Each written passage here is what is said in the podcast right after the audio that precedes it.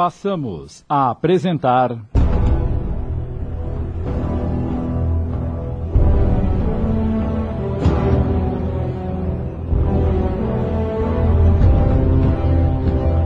Justiça Além da Vida. Obra de José Carlos De Luca, adaptada por Amilcar Del Chiaro Filho, coordenação de texto Sidney Carboni.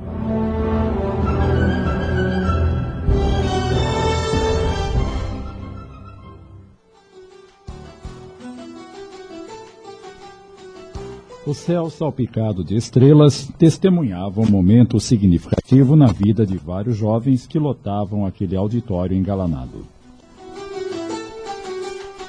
Dentro de instantes seria realizada a cerimônia de formatura dos alunos da faculdade. Depois de anos de estudo e dedicação, o curso estava concluído e os formandos conquistavam o diploma de bacharéis em Direito. Em seus semblantes, um misto de alegria e expectativa. Estavam alegres porque conquistaram um diploma universitário, verdadeiro privilégio num país onde o analfabetismo ainda é gritante. Mas a alegria se misturava com a ansiedade, pois o diploma significava apenas uma porta de entrada num mundo ainda pouco conhecido para aqueles jovens. O que a vida lhes reservaria?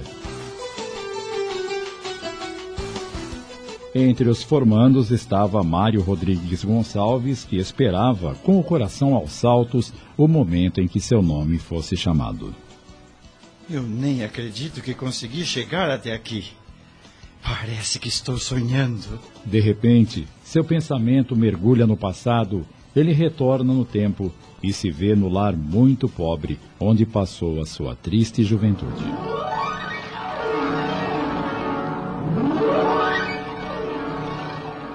Mário, acorde, filho.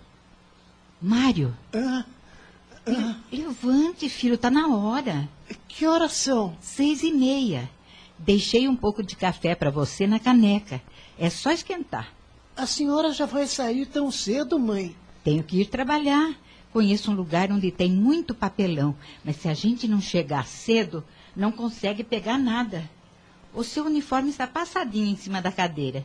Aquele uniforme está muito apertado, mãe. Eu sei, mas não dá para comprar tecido agora. Você vai ter que esperar mais um pouco. O pai não vai com a senhora hoje?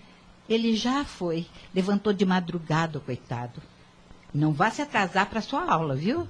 Eu fico preocupado de deixar o Pedrinho sozinho, mãe. Tenho medo que aconteça alguma coisa com ele. É tão pequeno ainda. Não tem outro jeito, Mário. Já andei procurando creche para ele, mas não tem vaga. Mas não se preocupe. A dona Juventina vem de vez em quando dar uma olhadinha nele. Será que vem mesmo? Ela é tão ocupada. Vamos confiar em Deus. Ai, ai.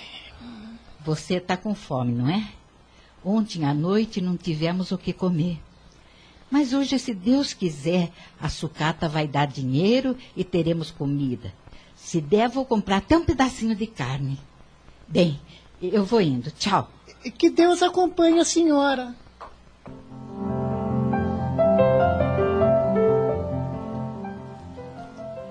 Naquele mesmo dia, por volta de 11 horas, quando Mário retornou da escola, algumas pessoas se aglomeravam em frente à sua casa. O que é que está acontecendo aqui? Ninguém teve coragem de responder. Então, ele divisou a mãe sentada na calçada, chorando, tendo uma vizinha ao lado. Por que foi acontecer isso? Meu marido era um homem bom, não merecia. Deus sabe o que faz, dona Ana. E agora? O que será de mim e de meus filhos? Ele não lhe faltará. Tenha fé. Nervoso, ele se aproximou da genitora e. Por que a senhora está chorando? Ah, filho, filho, que bom que você chegou. O que aconteceu? Uma tragédia, Mário. Uma tragédia. Tragédia? Mataram o seu pai, meu filho. O quê? Não! Eu não acredito! Eu não acredito! Infelizmente, é verdade, Mário. Mas como? Quem o matou? E por que fez isso? Não sei, meu filho. Ninguém sabe explicar o que aconteceu. Quando o encontraram, ele já estava morto. Mas onde o encontraram? Perto do lugar onde a gente tinha marcado de se encontrar para catar sucata. E, e onde é que está o corpo dele? A polícia levou para o IML.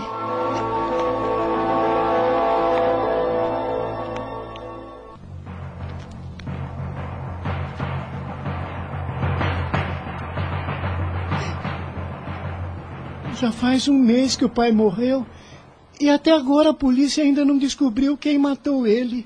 Pior do que isso. Desistiram da investigação. É isso que não entendo, mãe. Por que desistiram? Não sei, filho.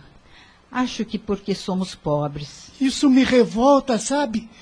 Mas eu juro para a senhora que um dia vou ser delegado e investigar todos os crimes contra pessoas pobres. Nenhum bandido vai ficar impune. Só os advogados podem ser delegados, meu filho. Pois então eu serei advogado e depois delegado. Mas vou cumprir o que estou prometendo. A senhora vai ver. Já está na minha hora. Onde é que a senhora vai? Olha, vou trabalhar. Não posso me dar o luxo de ficar em casa ou a gente morre de fome. Deixa eu ir com a senhora. Eu ajudo a puxar a carrocinha. Eu não queria te sacrificar, mas eh, não estou conseguindo muita coisa sozinha. Juntos podemos encher a carrocinha de papelão.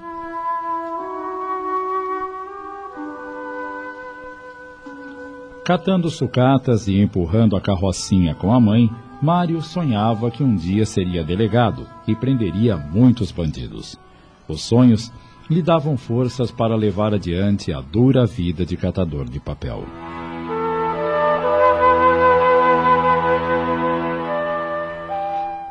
Os anos se passaram.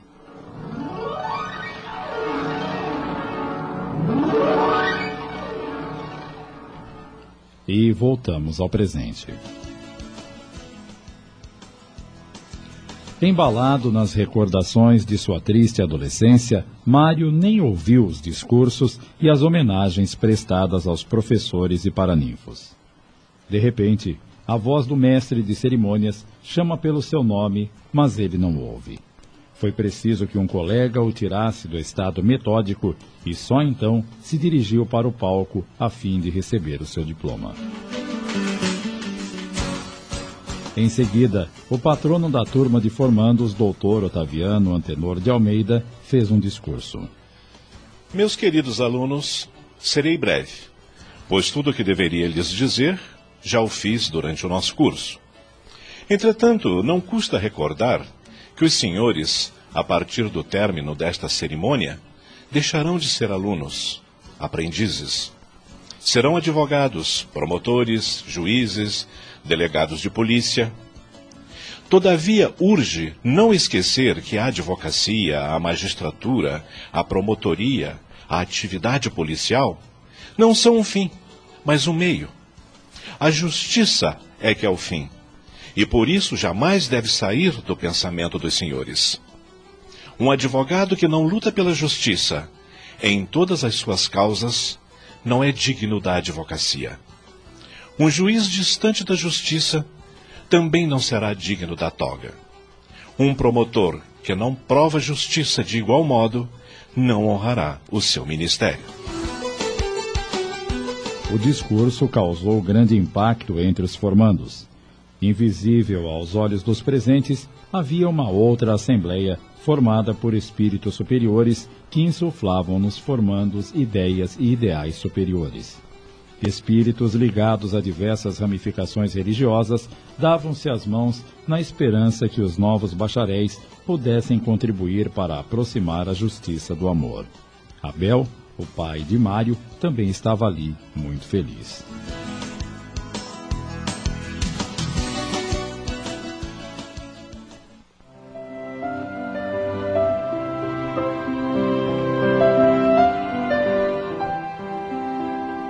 Dois meses depois, Mário presta exame na Ordem dos Advogados do Brasil e finalmente se torna um profissional. Agora só falta você conseguir um emprego. A senhora sabe que enviei currículos a vários escritórios de advocacia, e um deles me chamou. Tá falando sério? Seríssimo! Deverei estar lá amanhã às nove horas para conversar com o chefe. Deus seja louvado.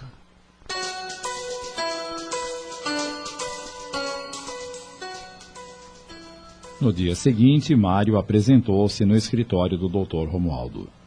Muito prazer, Dr. Romualdo. Igualmente.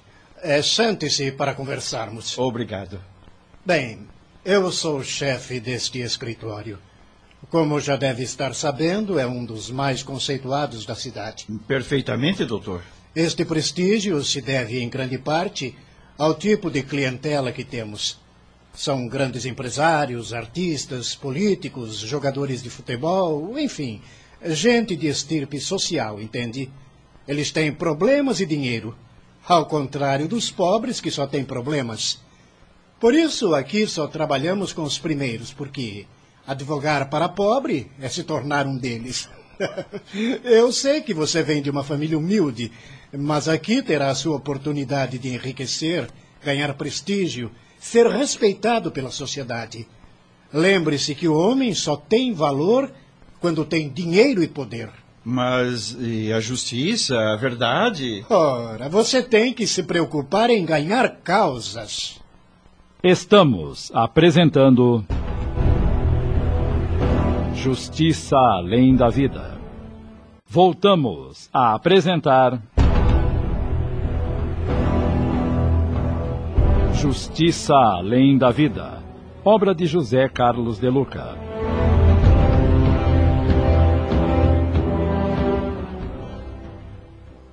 Só a vitória nos interessa. Contudo, se talento e competência não forem suficientes, não hesite em lançar mão de todo e qualquer expediente para alcançar a vitória. Os fins justificam os meios. Perdão, Dr. Romualdo, mas a que expediente o senhor se refere? Ora, meu ingênuo rapaz, vê-se logo que a faculdade não lhe ensinou tudo. É, eu tive os melhores mestres. Diga-me o nome do melhor deles e eu lhe mostrarei que está enganado. Ah, poderia citar vários, mas o senhor deve conhecer o doutor Otaviano Antenor de Almeida. Claro que conheço. De fato, é um homem ilustre, dedicado desembargador, mas é um sonhador, um romântico da justiça. Na advocacia jamais teria êxito. Posso até imaginar o seu escritório repleto de maltrapilhos, criminosos, prostitutas, é gente que não tem onde cair morta. O senhor ainda não me esclareceu sobre os alegados expedientes. Pois bem, meu jovem, aqui vai a segunda lição. No dia em que você perceber que não tem chances de obter ganho de causa através dos argumentos jurídicos, através dos pareceres dos juristas, não se esqueça que ainda lhe resta um recurso quase infalível. Que recurso? Todo homem tem o seu preço. E, e qual é esse preço? Você saberá em breve. Tenha calma. Isso quer dizer que. Você está contratado. Esteja aqui amanhã às oito horas para iniciar suas atividades. Puxa, eu, eu nem sei como lhe agradecer. Agradecerá dedicando-se ao trabalho e acatando todas as minhas ordens. Apesar de estar feliz por ter conseguido a vaga, aquele diálogo deixou Mário completamente perturbado. Jamais poderia pensar que fosse ouvir tais palavras de um dos mais famosos advogados da cidade.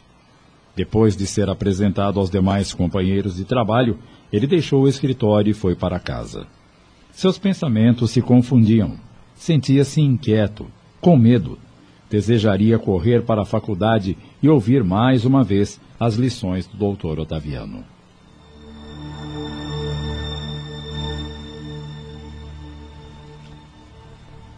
Assim que chegou em casa.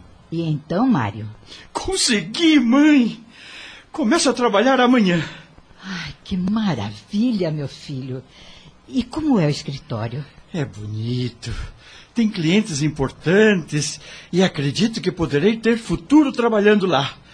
Mas o chefe, o Dr. Romualdo, é um homem estranho. Como estranho? Eu achei muito ligado às questões de dinheiro. Para ele, o dinheiro é a coisa mais importante do mundo. Eu não estou muito certo disso. Talvez tenha sido só uma má impressão. Você ainda não o conhece direito. É, pode ser. Entretanto, não posso negar que o dinheiro resolveria muitas das nossas dificuldades. Não temos casa própria e o aluguel pesa no orçamento. E a situação vai apertar ainda mais porque terei que pagar o crédito educativo. Lembra-se? Foi com essa ajuda do governo que você conseguiu cursar a faculdade. Olha, filho, agarre esse emprego com todas as suas forças. A nossa sorte está em suas mãos. É, a senhora está certa. Farei isso. O almoço está pronto? Só falta temperar a salada. Eu vou tirar esta roupa e volto logo. Assim que Mário deixou a sala, Ana concentrou-se e proferiu uma prece de agradecimento a Deus. Pai amoroso e bom, nunca nos sentimos desamparados do seu amor. Agora que as portas do mundo se abrem para o meu filho, permita que ele tenha sucesso, mas que esse sucesso não lhe custe a paz da consciência. Permita que ele seja próspero, mas que essa prosperidade não venha à custa da miséria alheia. Faculte, bondoso Pai, que a justiça triunfe pelas mãos o meu filho, mas que ele esteja com as mãos limpas e com o coração repleto de amor, pois só assim seremos verdadeiramente felizes. Que assim seja.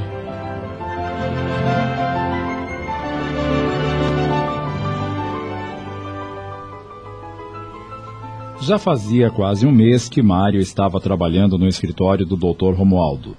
Sentia-se satisfeito por estar empregado, mas infeliz com o serviço.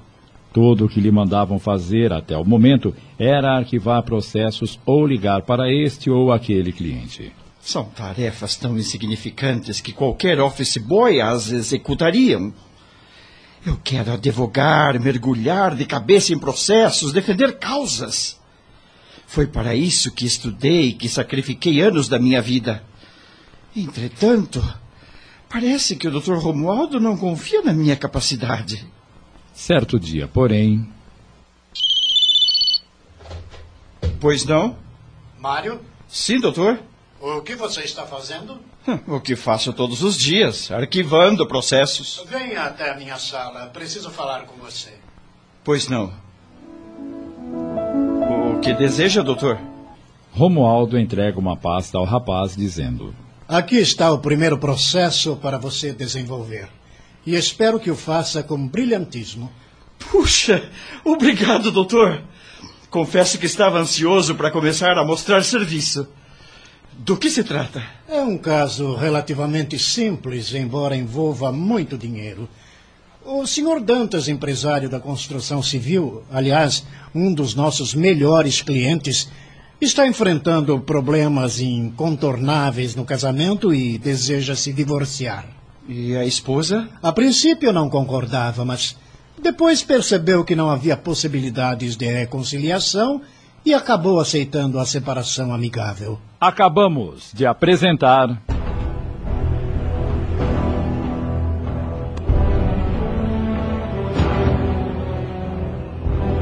Justiça Além da Vida. Obra de José Carlos de Luca, adaptada por Amilcar Del Chiaro Filho em 10 capítulos. Coordenação de texto, Sidney Carbone.